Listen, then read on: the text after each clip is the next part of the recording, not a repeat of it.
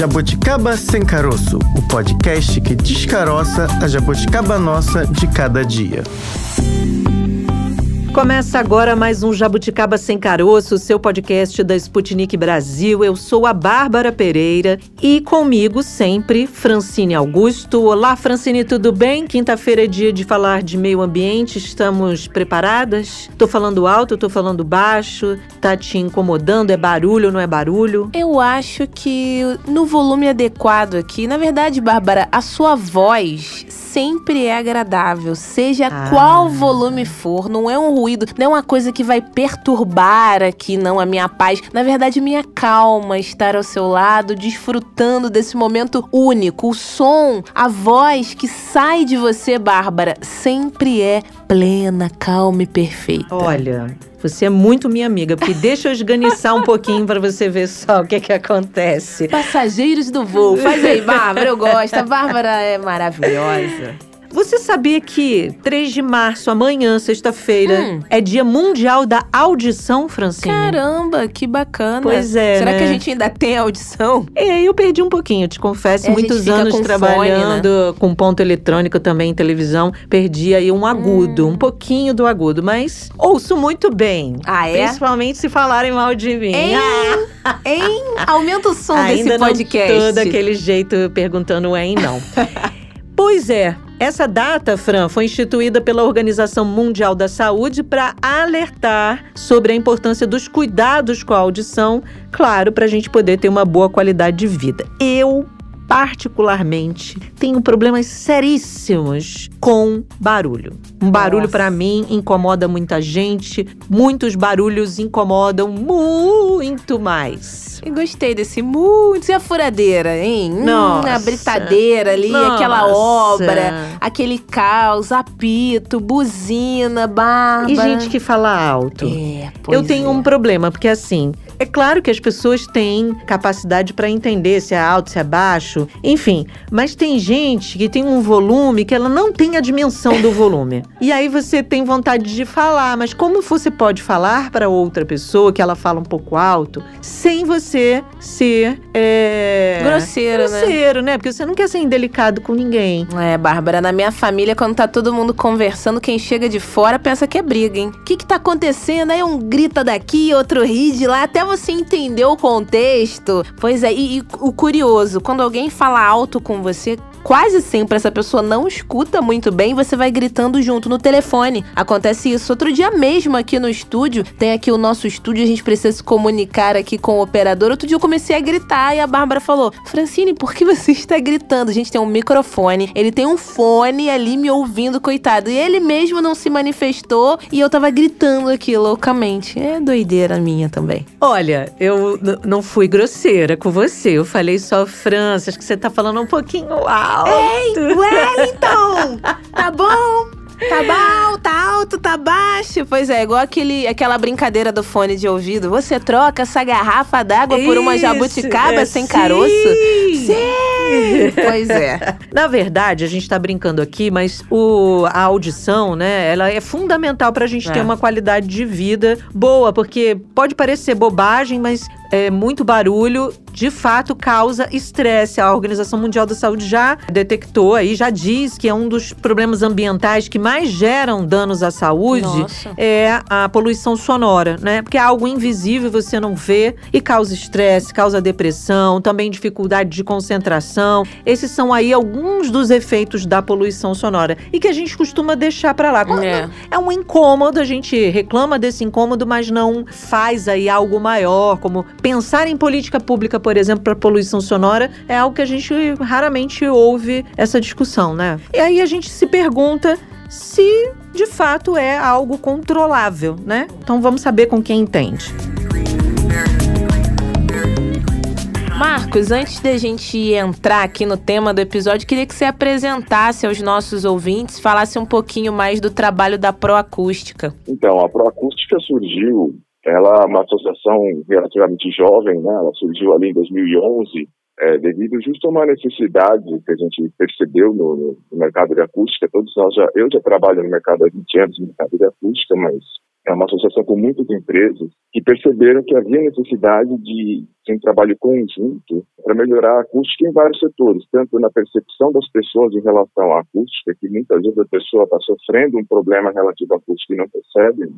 quanto incentivar a cadeia de conhecimento, incentivar os arquitetos a projetarem soluções acústicas, né? Uhum. A gente pode ir num restaurante, a gente percebe que normalmente os restaurantes não têm essa preocupação, né?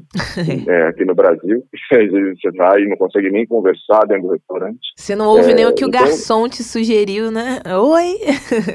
Pede, vem coisa bem trocado, porque o cara não te ouviu, é. você vai para ter uma, ter uma conversa com alguém não consegue nem conversar. Então, são diversos aspectos do cotidiano, né, da nossa vida, que a acústica está presente e a gente não tem muita consciência disso, né? É. Então, a proacústica surgiu aí dessa necessidade que a gente percebeu de aumentar a consciência das pessoas a respeito da acústica na, na vida, né, do que impacta no dia a dia dela é, no suporte que a gente pode dar tanto para arquitetos, quanto para fornecedores, quanto para pessoas que trabalham na área, né, um suporte de técnico de, de fornecer informação de qualidade através de manuais técnicos, e também não se vê imprensa, né? Saía muita, a imprensa sempre divulga informações a respeito de acústica, então a gente tem uma assessoria de imprensa, então a gente sempre divulga a acústica com informações confiáveis. É, então são várias frentes de atuação que a, que a Proacústica tem, inclusive na legislação, né? Se você quiser, uhum. a gente vai falar de acústica ambiental hoje, eu vou poder explicar um pouquinho melhor a atuação da Proacústica em termos de legislação também em poder público. Você apontou aí um, um gancho aí que é importante a gente falar. A gente sempre vê por aí, né, na imprensa de um modo geral, é falar da poluição do ar, falar até mesmo da poluição visual, mas a poluição sonora, pouco a gente discute, né? É, pelo menos aos meus olhos, esse é um tema que não está com muita frequência aí em pauta, né? Por que, que você acha que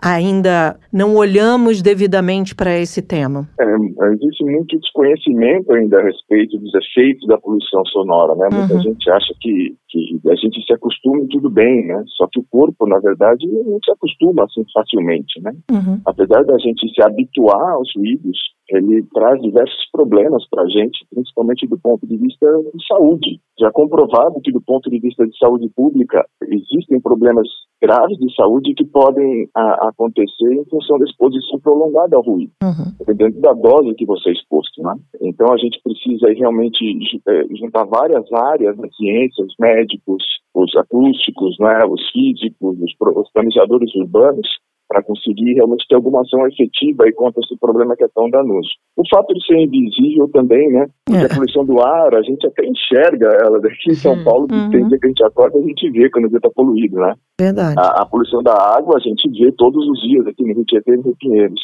E a poluição sonora, ela, ela tem isso, ela é invisível, né? Então, realmente, isso atrapalha aí a nossa questão em relação às pessoas terem consciência que estão sendo prejudicadas aí pelo excesso de então as pessoas não percebem que estão sendo expostas uhum. aí a, a, algo que está prejudicando a saúde delas, né? E aí você tem vários rebatimentos disso, porque a política, né, as políticas públicas são desenvolvidas, a gente sabe, a base realmente da, da pressão pública. E, e, daí a Proacústica atuou bastante na questão, principalmente na Câmara Municipal de São Paulo, para aprovar uma lei. Nós fizemos três conferências na Câmara Municipal de São Paulo e foi instituída, né, é, em 2016, a lei do mapa de ruído aqui na, na, cidade de São Paulo. Então a gente espera que com, com ações como essa, a gente consiga melhorar a atuação do poder público no controle da poluição sonora na cidade. É, e é, essa questão da poluição sonora, de fato, né, é, é imperceptível, mas a longo prazo isso pode mexer com diferentes situações do nosso dia a dia e eu acho curioso, a gente não percebe, mas quando a gente vai para um lugar mais afastado, uma região de mata, de campo, algo mais rural e você sente só aquele barulhinho ali da natureza e tudo, acho que aí talvez a gente perceba um pouco o quanto a gente está com buzina na nossa cabeça, barulho é, nos grandes centros comerciais, apito gente gritando. Então, assim, e a gente fica mais agitado, né? Tem estudos que comprovam isso. Quando a gente fala com a, eh, na relação do, da poluição sonora e o meio ambiente, quantos animais, né, acabam se afastando de regiões devido a muito barulho e tudo mais. Só que é, a gente poderia dizer que a longo prazo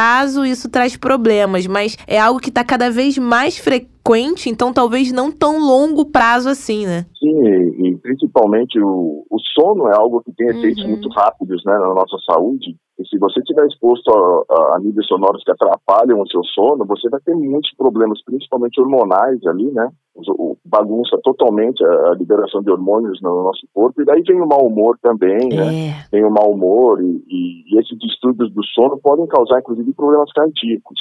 Então, é uma régua que a gente tem ali. O longo prazo depende da exposição. Se for uma exposição mais baixa, realmente é longo prazo. Agora, exposições mais altas, mesmo em períodos mais curtos de tempo, você pode ter vários problemas de saúde, uhum. principalmente relacionados à proteção do sono ali. Né? Marcos, existe aí um um grupo aí mais ruidoso, que a gente pode chamar assim, é, se a gente for pensar num ranking aí, a gente, claro que pensando em cidade, tem aí um ranking aí dos ruidosos? Existem estudos né, da Organização Mundial da Saúde a respeito da poluição sonora. São muitos estudos, saíram recentemente agora, e as quatro principais fontes de ruído que são tratadas no ponto de vista de planejamento urbano é o ruído da, do, do rodoviário, né, dos uhum. veículos que a gente tem, de ônibus, carros e motos, depois nós temos os ruídos dos trens, ruídos dos aviões e ruído proveniente de indústria. Né? Uhum. Esses são os quatro principais que são tratados no planejamento urbano. E agora, no, no último relatório da Organização Mundial da Saúde, que saiu recentemente, se foi 2021 2022,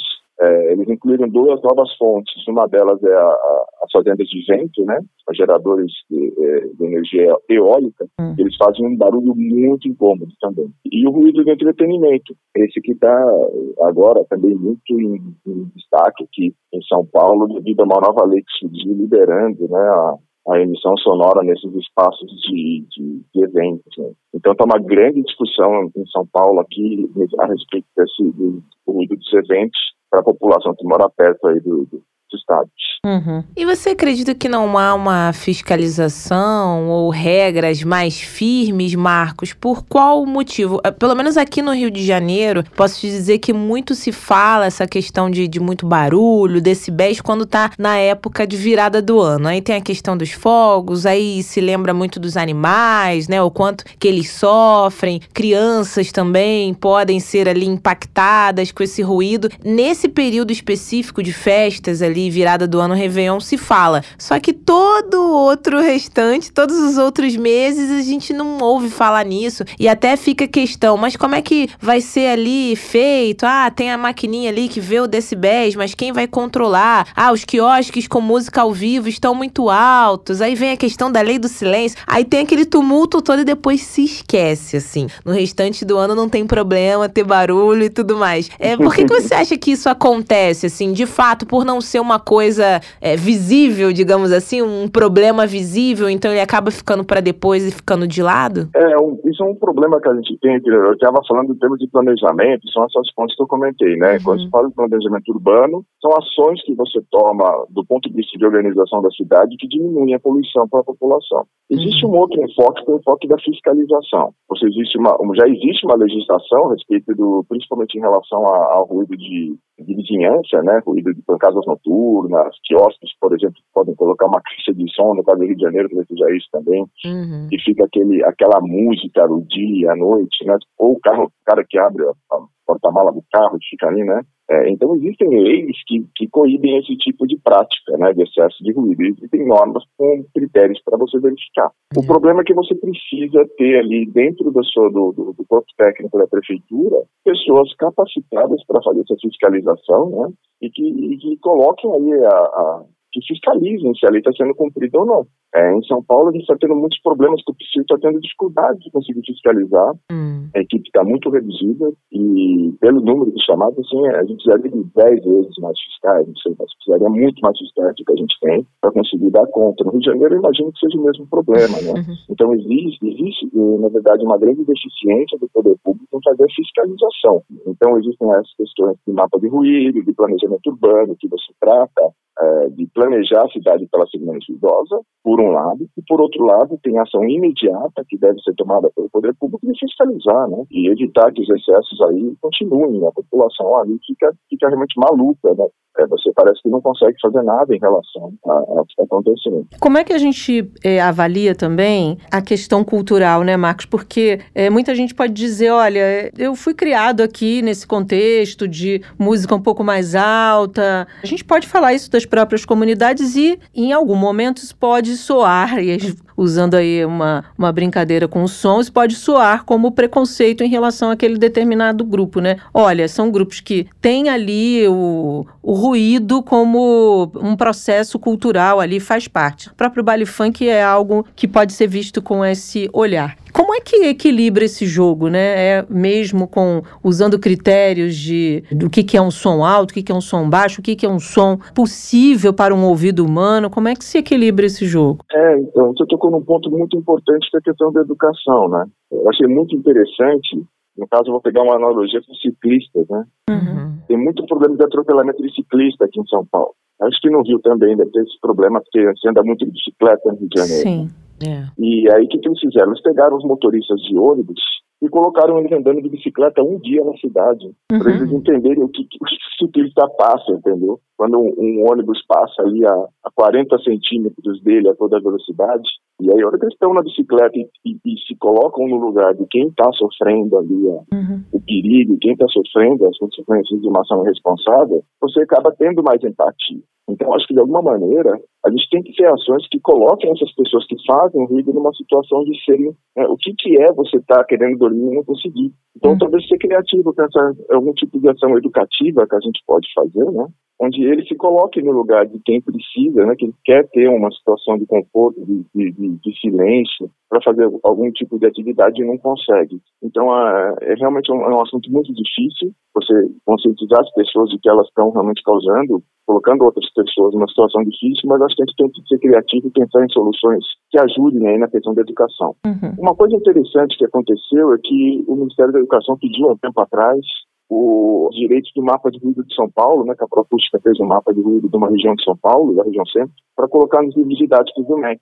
Então, de alguma maneira, trazer isso para as escolas, né, educar os pequeninos ali, as crianças, da importância da, de você não só é, prestar atenção na questão do ruído, mas também não gerar ruído para as pessoas e respeitar o, o, o seu direito né, ao silêncio o seu direito de gerar ruído termina onde você, o direito do outro tem o direito de silêncio. Então, acho que para levar para as escolas essa discussão, essa discussão talvez seja algo interessante também para já mais de longo prazo na questão da educação mesmo. É, e a gente acabou, né, tornando ali como, ah, não, barulho, perturbação é só a partir de determinado horário. 10 da noite, tem a questão, né, a lei do silêncio, então eu vou chamar aqui a polícia, que às vezes, como a gente voltando aí, falando a questão da fiscalização, não vai ter ali um mecanismo para poder checar, né, um aparelho para saber se tá poluindo, se tá um ruído além do, do normal, do aceito ou não, aí já gera um outro problema. Só que eu acho que também a gente não para pra pensar que não, é, tá acima do, do permitido, não interessa se é 8 da manhã ou se é 10, 11 da noite. Lógico que a noite vai perturbar muito mais. Mas eu acho que acabou também criando essa cultura, né? Não, só perturba se for depois das 10 da noite. E no dia a dia, aquele barulho de obra, aquele barulho de buzina, aquilo tudo que nos irrita profundamente. E às vezes a gente nem sabe o porquê tá irritado, porquê tá comendo descontroladamente, tá nervoso, tá agitado. No final do dia você quer relaxar e não sabe porque tá naquela agitação. Eu acho que de alguma maneira essa questão da lei do silêncio acabou até inibindo um pouco para que as pessoas reclamem dessa questão da poluição sonora em outros horários, né? Em São Paulo agora surgiu, você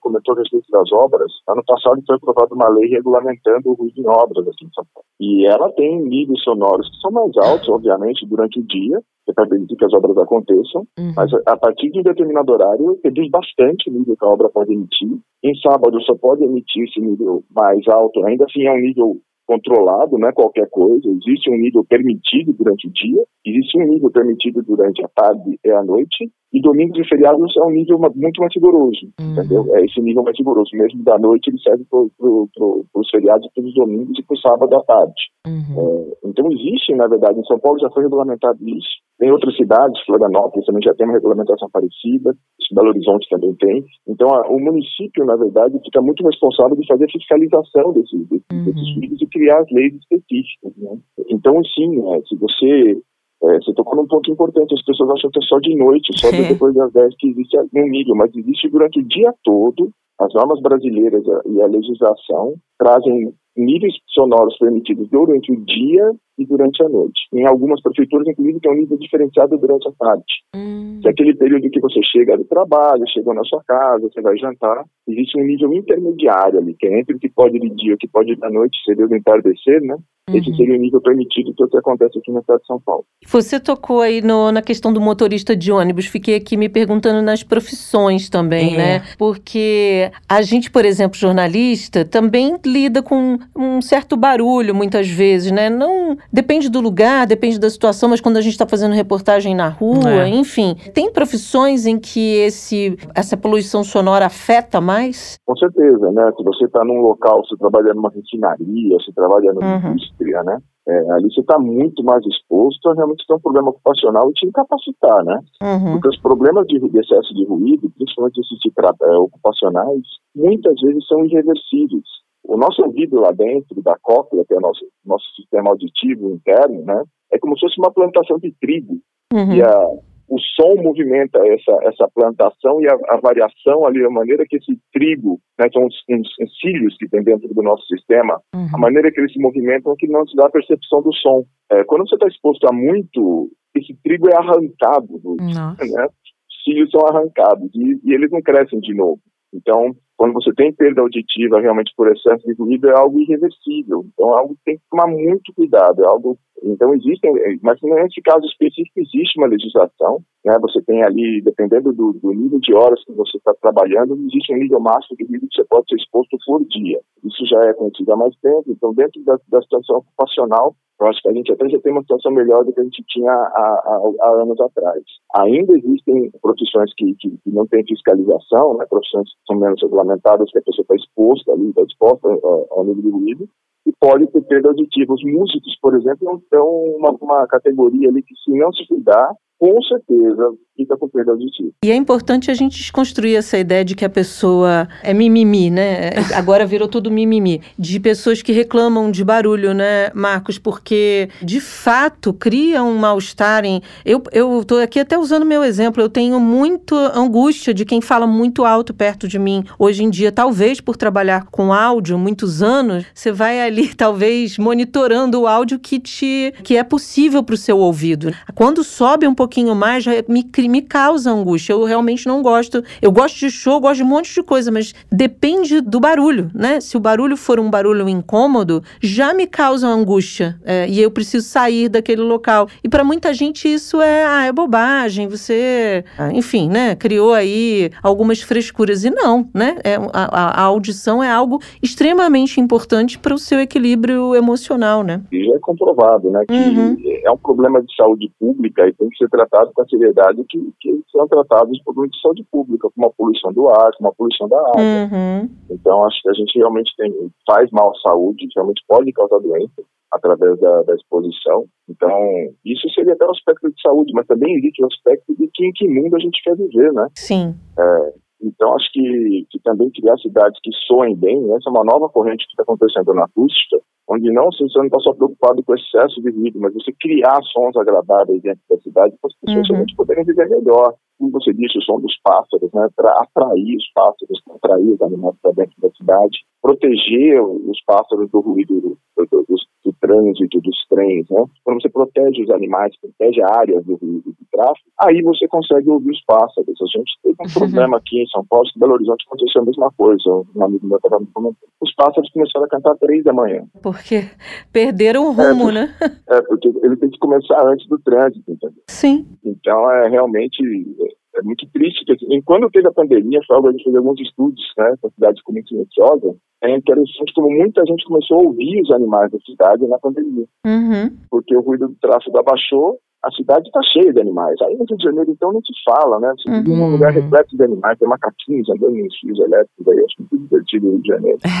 é, você vê os pássaros, os macaquinhos, tem muitos animais ao redor. Então, se você realmente conseguir dar uma reduzida no ruído do tráfego, você vai conseguir ouvir muito mais os ruídos da natureza que nos fazem bem. E isso é impressionante. Até dentro da, da cidade, você não precisa nem ir para tão interior. Aqui no Rio de Janeiro, por exemplo, eu moro bem próximo, uma das principais vias expressas, que é a Avenida Brasil, é carro, caminhão, o tempo todo eu escuto tudo menos os pássaros. Quando eu vou para casa dos meus pais, que fica mais uma área na região metropolitana mais tranquila, perto de praia, eu acordo assim, eu falei, nossa, parece que eu tô no paraíso aí, como eu disse lá na frente. Só assim eu percebo quanto esse barulho, buzina, tudo tá na nossa cabeça o tempo todo e a gente de fato nem sente. Na pandemia, de fato, com um número reduzido de carros nas ruas e as pessoas, né, em casa casa, né? Na maioria das vezes. Aí não tinha show ao vivo, não tinha música. Aí tinha um pouquinho do barulho do vizinho, que tava mais tempo em casa trabalhando de home office fazendo live, né? Mas aí, ainda assim, foi um momento,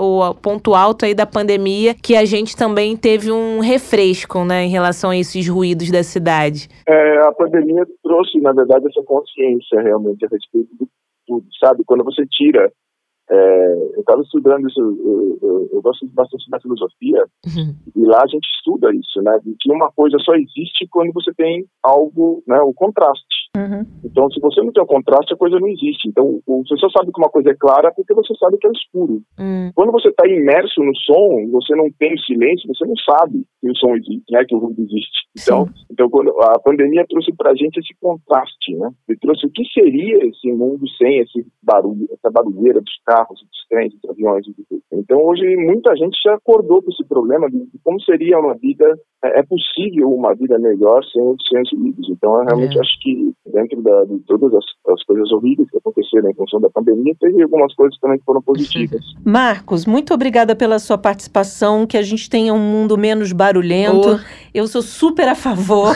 adoro sons, sons principalmente de música, mas barulho é barulho e a gente sabe fazer essa diferenciação, né? Agradeço o convite do Sputnik é, e é isso, estamos à disposição aí para vocês precisarem mais informações, para a gente conversar mais a respeito. Obrigado, uhum. gente. Obrigada. Obrigada, tchau. volte mais vezes. Tchau, tchau. Valeu, tchau, tchau. Fran, você falou lá dos bares, hum. essa, o, o entretenimento, né? Bares, shows Música e tal. ao vivo. É uma preocupação do ponto de vista do som. Porque a Organização Mundial da Saúde, por exemplo, diz que mais de um bilhão de pessoas com idades entre 12 e 35 anos correm o risco de perder a audição por causa da exposição prolongada e excessiva à música alta e a outros sons aí recreativos. Isso vem aí de shows, de casas noturnas, de, enfim, né? Disso que a gente falava um pouco antes da entrevista. A prática de ouvir música muito alta hum. pode ter consequências, segundo a OMS, para a saúde física e mental, né? E também relacionadas à educação, porque aí você perde capacidade de concentração, é. né? Você perde a capacidade de ouvir, por exemplo, numa sala de aula com qualidade, né? E também a OMS diz que tem aí danos para perspectivas de emprego, porque é óbvio, se você ouve com má qualidade, você pode aí ter alguma dificuldade aí para poder é, arrumar emprego numa determinada área. A gente aqui, por exemplo, é, né? Que precisa aqui ter um retorno. Agora a gente está gravando aqui, conversando dentro de um estúdio, estamos com o fone aqui, uma ouvindo a voz, o retorno da outra, o técnico também. Então, isso é fundamental, essencial aqui na nossa profissão. Agora, Bárbara, eu fico pensando também, porque nesse universo cada vez mais separado, cada um para o seu lado, ali o seu fonezinho, muitos até falam, ai, não quero assunto com ninguém, entro no ônibus, já coloco coloco ali o fone não, e boto no último volume. Bárbara, às vezes eu sento do lado de alguém num transporte público e aquilo tá tão alto, tão uhum. alto, que eu consigo ouvir perfeitamente a aula, a música, a série que a pessoa tá acompanhando. Eu imagino o quanto isso, né, de alguma maneira esteja interferindo ali. Então, eu acredito que essa pessoa não se dê conta do quanto isso tá prejudicando. É verdade. Por isso a gente precisa ouvir aí especialistas no tema. A gente conversa a partir de agora, então, com Edson Ibrahim Mitre, ele que é otorrinolaringologista, professor adjunto da Faculdade de Ciências Médicas da Santa Casa de São Paulo. Doutor Edson, muito obrigada pela sua participação aqui no nosso podcast. Seja muito bem-vindo. Olá, Francine. Olá, Bárbara. Muito obrigado. É um grande prazer conversar com vocês aqui. Obrigado. o prazer é nosso, doutor Mitre. Agora, eu queria que o senhor falasse um pouco né, desse perigo que a gente não consegue enxergar. Às vezes é bem algo assim que você a curto ali prazo não percebe, aquela poluição, aquela barulhada o tempo todo. A longo prazo, quando você vai ver, já foi ali impactado, já tem problemas ali relacionados a essa poluição sonora. A gente fala, falou aqui ao longo do episódio de hoje da poluição sonora e os impactos ambientais. E na nossa saúde, isso é algo cada vez mais frequente, né? Essa questão dos fones, pessoas ouvindo música muito alto. Eu queria que o senhor falasse um pouquinho aí a respeito disso. É, isso é verdade, Francine. É um problema cada vez mais é, evidente, cada vez mais impactante. Uhum. E no consultório nós temos visto que isso tem afetado é, idades cada vez mais precoces. Né? Eu tenho crianças, adolescentes aí com, com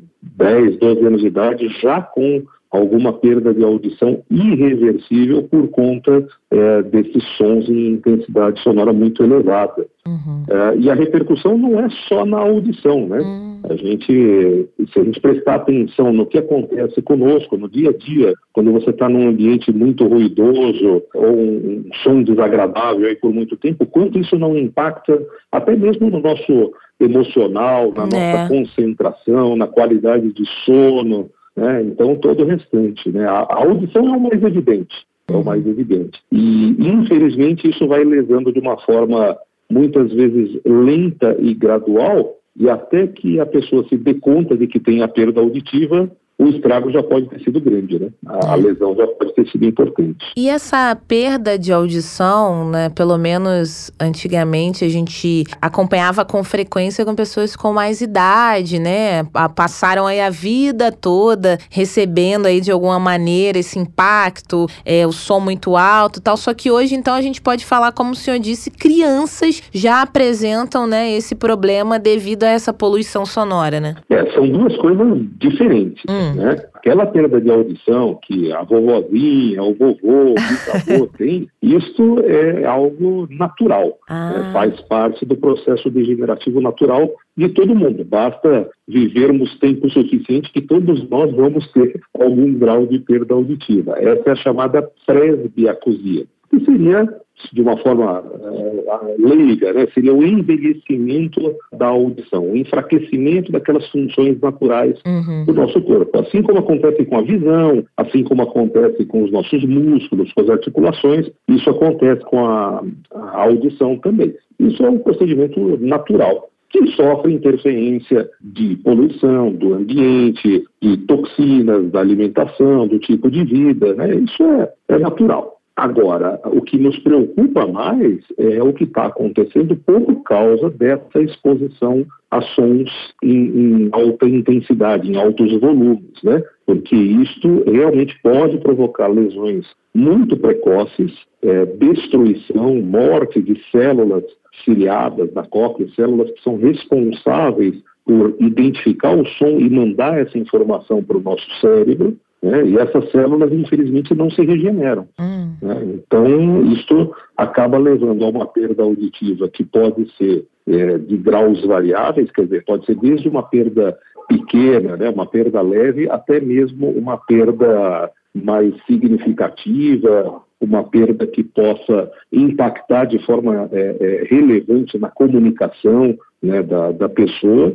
Às vezes a gente consegue fazer alguma coisa para ajudar, e às vezes a, lesão pode ser muito grave, né, muito importante. E a gente pode dizer, doutor, que isso vem num crescente e mesmo em sintonia com as novas tecnologias aí, porque a gente já teve o tempo do headphone, né? As pessoas colocavam headphone em casa uhum. para ouvir, e aí isso foi mudando, mudando até chegar nesse fonezinho hoje que todo mundo praticamente tem, né? Muita gente tem e ouve é, de um, na grande maioria das vezes, pelo menos quando eu estou perto de alguém com esse fonezinho, assim sempre alto. Muito, né?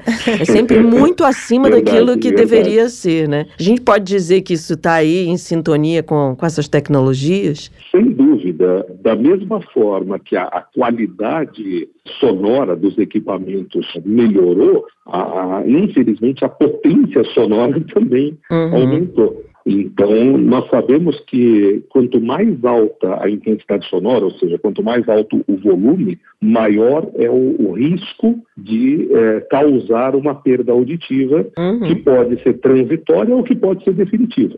Uhum. Além disso, é, é, por uma lei de física, mesmo física acústica, né, quanto mais perto está a, a fonte sonora da membrana do tímpano, né? Quanto mais dentro do canal do ouvido está o fone, maior é a intensidade sonora. Hum. A potência sonora fica maior. Então, se você coloca aquele fonezinho lá, o plugzinho, né, mais hum. para fora do ouvido, você vai perceber que o volume é mais baixo. Quando você vai colocando ele mais para dentro do ouvido, quando você aperta ele mais para dentro do canal do ouvido, o som vai ficando mais alto, mesmo que você não tenha mudado o, o, o ajuste do volume. Então, se por um lado esses plugzinhos são mais confortáveis, por outro lado eles têm um risco maior de causar perda auditiva. Mas também está na moda aqueles fones maiores, né, que, aqueles, que praticamente abafam a orelha é, toda, porque é. tem uma qualidade de som melhor, né, então aquelas pessoas que adoram música né, com alta uh, fidelidade né, gostam desses fones maiores. Ok, eles estão mais longe do tímpano, mas eles abafam mais a orelha também. Né? Então, isso também faz com que você não perceba os sons do, do ambiente e acaba usando volumes mais altos sem perceber. Uma regra que eu tenho dado para os meus pacientes, especialmente para os pais dos meus pacientes, é o seguinte: o, o, quando você usa um fone de ouvido, não há problema, pode usar o fone de ouvido, desde que você use numa intensidade, num volume baixo. Então, se você está usando o fone de ouvido e alguém que está à sua frente te chama numa voz natural, você precisa escutar o chamado dessa pessoa. Uhum. Se, se, você não escuta o chamado dessa pessoa, muito provavelmente o volume do seu fone de ouvido está alto demais. E professor, já que o senhor até citou aí, né, uma dica, um conselho no seu consultório, falando um pouco aí da, da sua realidade. O senhor tem recebido, uhum. se a gente pudesse traçar um perfil assim, né? O senhor tem percebido aí, recebido mais pacientes homens, mulheres, tem alguma idade aí específica, pelo menos para a gente fazer um recorte e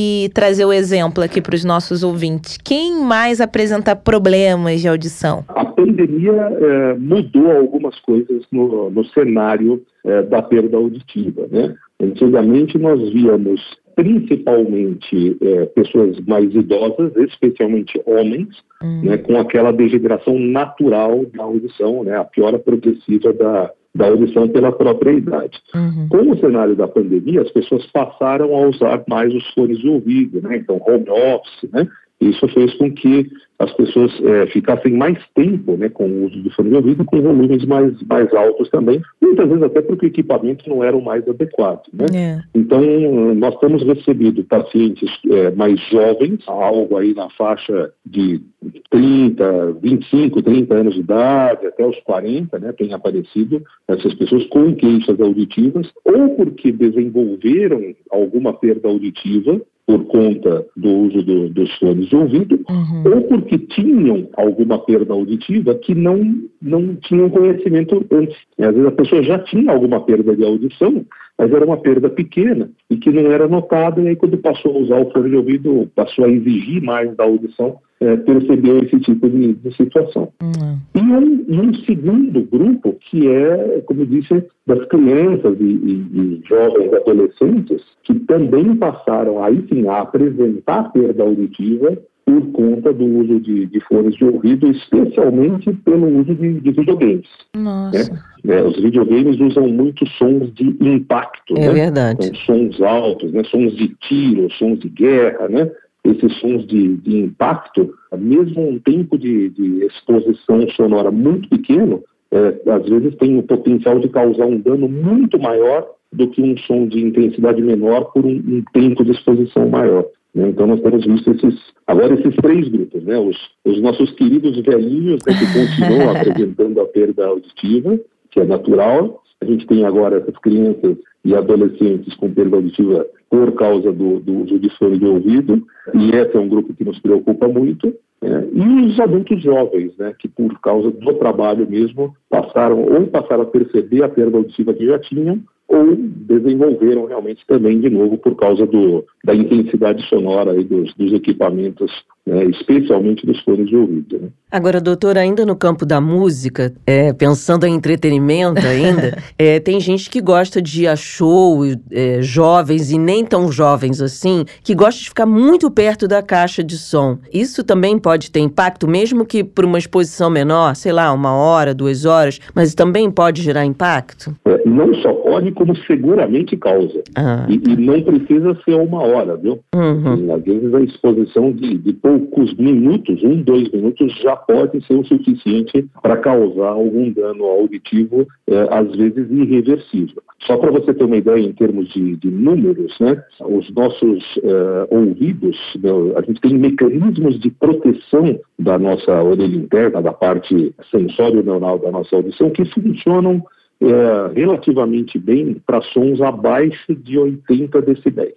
Tá? Uhum. Então, qualquer som a partir de 80 decibéis tem um, um potencial é, risco de perda auditiva é, e que vai aumentando quanto maior for a intensidade sonora. Então, é, só para a gente dar um parâmetro de uhum. comparação, da forma como nós estamos conversando aqui, né, então a voz humana numa conversação normal, nós estamos falando aí algo em torno de, de 30, 40 decibéis no máximo, né? Uma pessoa gritando talvez chegue aí a uns 60 decibéis. Uh, então, assim, sons muito altos uh, começam a ficar complicados. Se você pegar um motor de um aspirador de pó, por exemplo, nós estamos chegando a 90, 100 decibéis. Um liquidificador chega facilmente a 90, 100 decibéis. Né? Então, quer dizer, mesmo esses sons aí da cozinha, né, se for um, uhum. um, uma exposição persistente, né, pode causar uma perda auditiva. Agora, você imagina um sujeito num, num show, né, do lado ali da, daquele, daquele monte de caixas de som,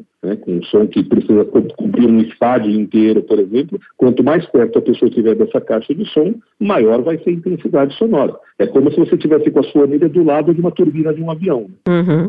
A, a, a, probabilidade de causar alguma perda auditiva ali é de 100%. Uhum.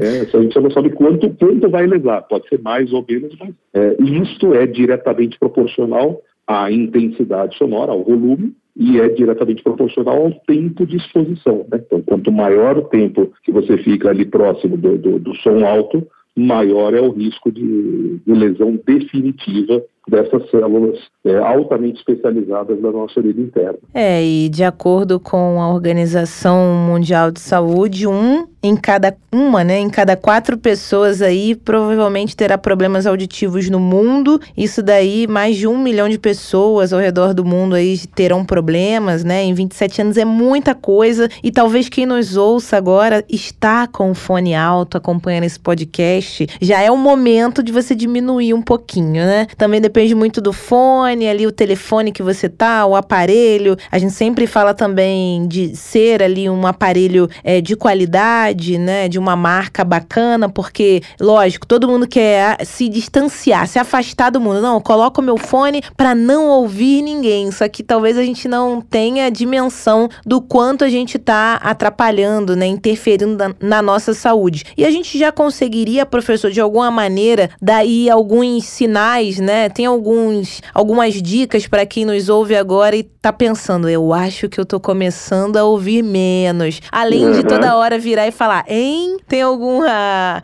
alguma dica aí que o senhor poderia dar? Ó, se tá acontecendo isso com você, é preciso procurar um profissional. Eu acho que são é, é considerações que a gente tem que ter em, em faixas etárias diferentes. Uhum. Porque um adulto, na maioria das vezes, consegue perceber que tem alguma dificuldade na audição, é aquela pessoa que percebe que precisa pedir para outra pessoa repetir aquela informação mais uhum. uma vez, é, ou, ou pedir para falar mais alto, ou que percebe que precisa aumentar o volume da televisão, aumentar o volume do seu celular. Né?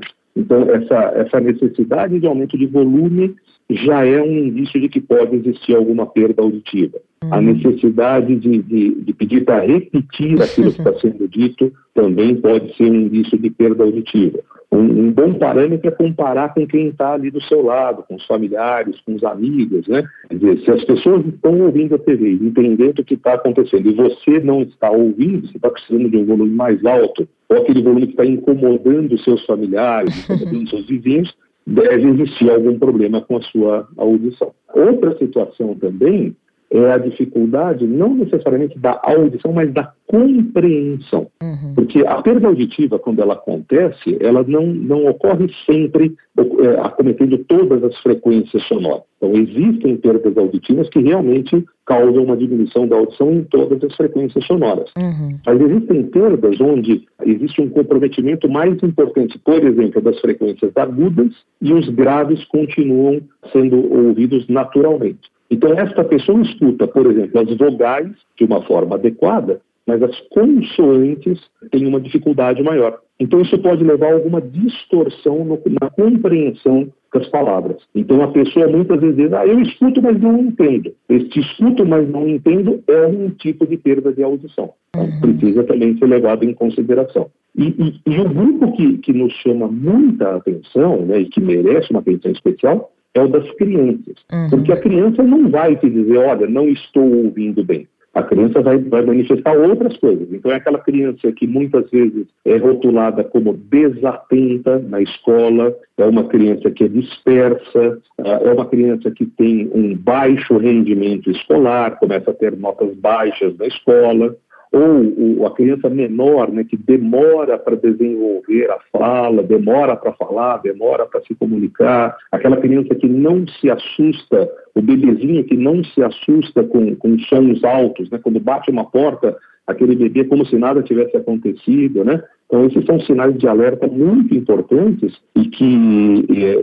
merecem a atenção urgente de um médico otorrinolaringologista para fazer o diagnóstico precoce dessa perda auditiva. Já que o senhor tocou nessa questão da perda auditiva, de agudos e tal, vou aqui fazer uma consulta básica. Ih, ela com esse vozeirão. É música para os meus ouvidos, professor. Professor, muitos anos de, de trabalho em televisão usando ponto eletrônico. Eu já sei que eu tive uma perda de alguns agudos. E aí a pergunta não é, não tem a ver com consulta não, mas tem a ver com as profissões. Existe um ranking de profissões em que a perda auditiva é uma possibilidade? Sem dúvida. Seguramente aquelas pessoas que, que trabalham em ambientes de som alto ou de ruído alto uhum. são as que têm mais risco de perda auditiva. Por exemplo, clássico, né? metalúrgico. Sim.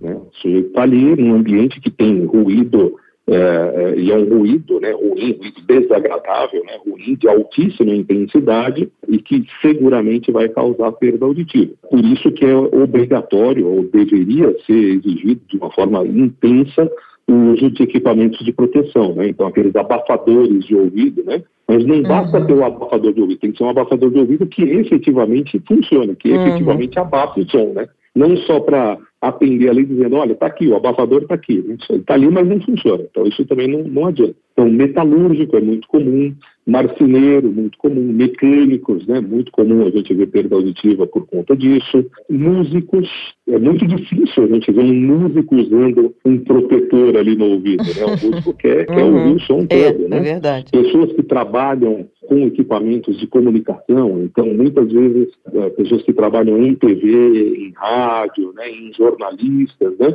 o uso às vezes do ponto eletrônico, se for uma intensidade sonora muito alta, tem um risco de, de lesão auditiva, sim. Tudo depende da intensidade sonora do tempo de exposição e a gente não pode esquecer que existem fatores que potencializam esta perda auditiva. Uhum. Então, por exemplo, um indivíduo que trabalha numa fábrica de tintas, né? então ele tem o som alto da, das máquinas ali que estão produzindo tinta, mas ele tem a exposição, por exemplo, ao solvente orgânico. Então, essa associação de é, som alto com solvente, solvente orgânico potencializa a perda auditiva, quer dizer, Nossa. acelera a perda auditiva. O indivíduo que trabalha numa fundição, por exemplo, ele tem o som alto e tem o calor. Né? Esse calor excessivo também potencializa a progressão da perda auditiva. O indivíduo que trabalha ali na, na rua, com aquelas brincadeiras ali, né, quebrando, Nossa, o, abrindo valetas ali no meio da rua, né? Então ele tem o som alto e tem a vibração. A vibração também é um fator que acelera a perda auditiva né, quando exposta ao, ao som alto. Então,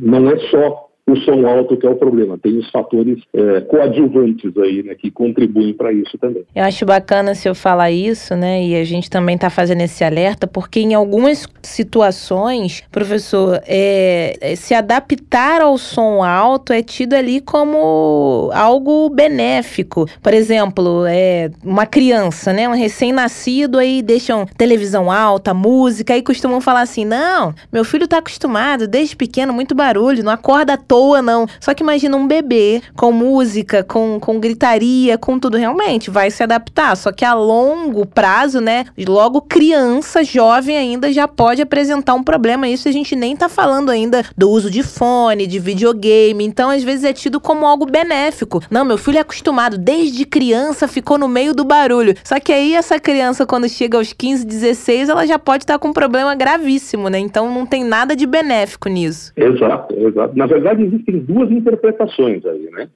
Uma é essa história de, ah, eu vou acostumar o meu filho com o som alto. É, isso é ruim exatamente pelo que você acabou de colocar, né? O, o risco de desencadear uma perda auditiva que pode ser progressiva e que às vezes vai, vai passar um tempo até ser percebida. Uhum. Né?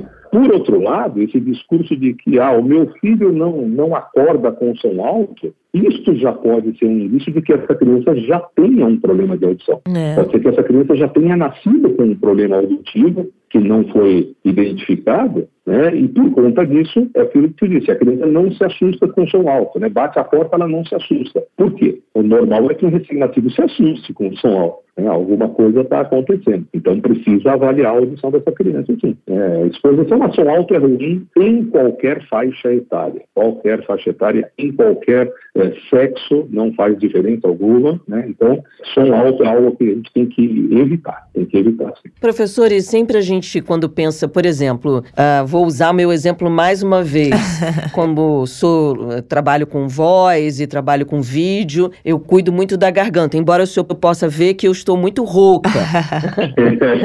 Mas muito rouca por um motivo muito legal, que foi curtir o carnaval. Ainda é resquício. Ainda é resquício de carnaval. Mas enfim, no meu dia a dia, eu tento, pelo menos tento, cuidar da minha voz, é, não falar muito alto, enfim, aquelas recomendações que todo otorrino passa pra gente. Gelado, Exatamente. né? Gelado. Agora, e o ouvido? Tem indicações para cuidar do ouvido? primeiro é o que a gente tem batido nessa tecla o tempo todo, é cuidado com sons altos. Uhum. Então, você usou aí o exemplo do, do carnaval. O que, que acontece no carnaval? O pessoal vai para baile, vai para o trio elétrico, para o desfile lá da escola de samba, e aí da hora que termina o, o desfile, o que acontece? Aquele apito no ouvido. Né? Uhum. Né? Quando tem aquele apito no ouvido, isso indica que o seu ouvido sofreu. Tá? Ele pode ter já uma perda auditiva é, irreversível ou pode ser uma perda transitória, se você deu sorte ainda né, de, de ter causado ali uma, vamos dizer, uma, uma paralisia temporária né, em algumas células, é, isso aí entre aspas, né? Uhum. mas aí essas células podem recuperar o seu funcionamento. Então, quando você sai de um ambiente de som alto e tem aquele apito lá de fundo no ouvido, é porque o som estava alto demais e aquilo estava lesando a sua audição é, então, a, de novo, a prevenção, dizer, evitar a exposição a som alto, ou se você tiver que ir para um ambiente de som alto, usar um abafador no ouvido, usar um protetor no ouvido para atenuar esse som que chega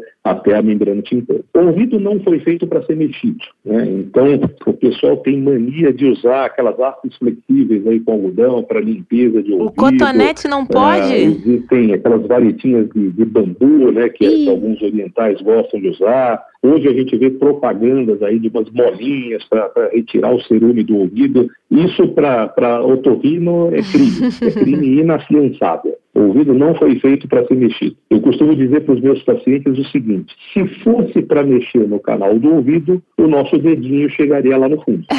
Ele não chega lá no fundo é porque a natureza diz que não é para mexer. Né? Existe o canal até para proteção mesmo, para que você não atinja as estruturas mais profundas do ouvido, não cause um risco de lesão ali da membrana timpânica. Se ficar com aquela cera aparecendo, não tem problema, né?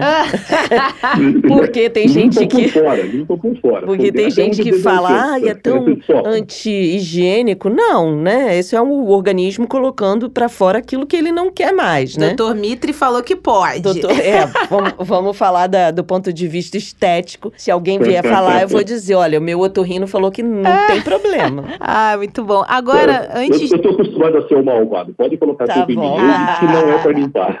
Não, imagina. Agora, antes de encerrar, doutor Mitre, é, o senhor conhece muito bem, né, a Sociedade Brasileira de Otologia e eles tem uma campanha chamada Já Foi o Seu Otorrino esse ano. Eu acho que é importante a gente falar sobre isso, porque às vezes a gente se preocupa com outras questões, né, da, da saúde, do corpo, e essa que é fundamental, a nossa audição também precisa entrar na lista, né? Sem dúvida, sem dúvida. A audição é um dos órgãos, é uma das funções mais importantes da nossa comunicação. Eu, eu faço algumas comparações, né? Veja, a visão é importante, não é? Então, você está enxergando direitinho, mas como é que você desliga a sua visão? Fecha os olhos. Uhum, é, na hora que você fecha os olhos, você desligou a sua visão, tá certo? Ok. E a audição? Como é que você desliga a audição? Não dá.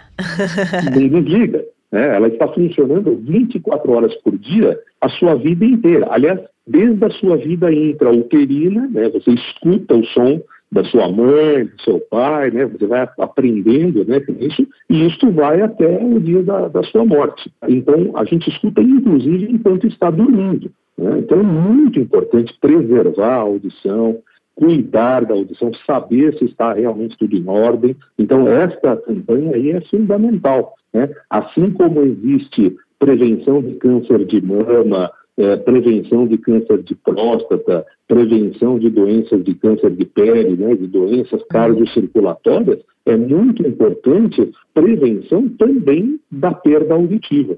É fundamental saber se está tudo em ordem, é, pelo menos uma avaliação com o otorrino, fazer uma audiometria, né, porque a, a, a maioria das perdas auditivas ela só é perceptível para a pessoa depois que ela já ultrapassa um determinado nível. Então, a maioria das pessoas que têm é, limiares de audição em torno de 30 decibéis é, não percebem que tem a perda auditiva. Né? É. Então, assim, é, até 20 decibéis é uma audição normal. 30 decibéis é considerada uma audição social normal. A pessoa tem uma perda auditiva, mas não percebe que tem a perda auditiva na maioria das vezes. Uhum. Aí o indivíduo só vai perceber que tem a perda quando ultrapassou esses limites. Aí, muitas vezes, já, já é tarde, né? A perda já está estabelecida e, e, aí a gente vai ter que pensar em reabilitação da audição e não na, no tratamento ou na reversão desses problemas que possam estar causando a perda auditiva. É importante a gente deixar os ouvidos abertos para os conselhos, oh. né? Porque também se a gente é, ouvir e também não, não fizer efeito, não faz muito resultado, né, Verdade. né, professor? Exato, exato. Professor doutor Edson Ibrahim Mitre, que gosta de ser chamado de Mitre. É, mais fácil. é né? mais fácil. é, todo mundo me conhece por Mitre. Mitre, muito obrigada então pela sua participação hoje aqui no nosso podcast. É muito bom a gente é, tirar essas dúvidas em relação à audição, ainda mais falando num programa sobre poluição sonora, que é o que a gente está vivenciando aí, é. né? Principalmente quem vive nas grandes cidades, e diferentes sons e muitas vezes sons nada agradáveis, né? Então é bom a gente ficar atento aí e cuidar da nossa audição, porque obviamente ela é muito importante para que a gente tenha qualidade de vida, né? É isso mesmo, Bárbara. É fundamental a gente estar atento ao nosso ambiente, ao nosso entorno especialmente dentro de casa, especialmente no ambiente de trabalho, né, como a gente salientou aí a prevenção com relação ao uso modera com moderação né, do, dos fones de ouvido, com volumes adequados, mas muita atenção a outros ambientes, né, mesmo, por exemplo, praças de alimentação, shows, né, tudo isso aí pode realmente causar algum dano eh, na, na audição. Então, a, a prevenção sempre é melhor do que termos que tratar alguém que já tenha perda auditiva. Tá certo. Muito obrigada, professor. Volte mais vezes, hein? Tchau. Obrigado, é um grande prazer. Bárbara Francine, muito obrigado e um grande abraço a todos. Até a Até. próxima. Tchau, tchau. Bárbara, ouvi alto e claro tudo que foi dito aqui hoje. 5.5 como o pessoal costuma dizer aí, da área mais técnica. Acho que deu para compreender bastante e fazer esse alerta, né, para os nossos ouvintes. Se você gostou desse episódio, acha que alguém que está de alguma maneira aí sendo prejudicado com essas questões da poluição sonora, ou você quer ali prevenir, né, para que um familiar, um amigo, alguém não sofra esses efeitos, alguém que você gosta muito, compartilhe esse episódio, pede para nos seguir no arroba jabuticaba SC, ativa o sininho lá nas principais plataformas, dê as cinco estrelas, vire um jabuticaber de carteirinha você também, como Bárbara Pereira costuma dizer. E a gente agradece sua companhia até agora no programa de hoje, no episódio de hoje. Amanhã voltaremos. Sexta-feira tem polêmica, Bárbara? Sexta-feira é o dia da treta, Ui. é o dia da polêmica. Amanhã a gente vai falar de chat GPT. Te confesso que quando chegou esse negócio fiquei tontinha, não sabia muito bem o que, que era, porque como assim ele vai me responder tudo com clareza, trocando textos, mexendo em textos, criando textos? Eu falei, olha, estranho o isso. mundo está mudado. É, o mundo está muito mudado. Só o que não muda é o site da Sputnik Brasil. Lá você consegue nos ouvir também. SputnikNewsBrasil.com.br. Amanhã tem polêmica na área e lógico, a gente conta com a sua participação, sua presença ilustre por aqui. Volte amanhã e venha entender com a gente o que é o Chat GPT. Hum. Vai dar dor de cabeça para muita gente. Vai dar treta, vai dar treta. Beijo, Até amanhã. tchau. Jabuticaba Sem Caroço, o podcast que descaroça a jabuticaba nossa de cada dia.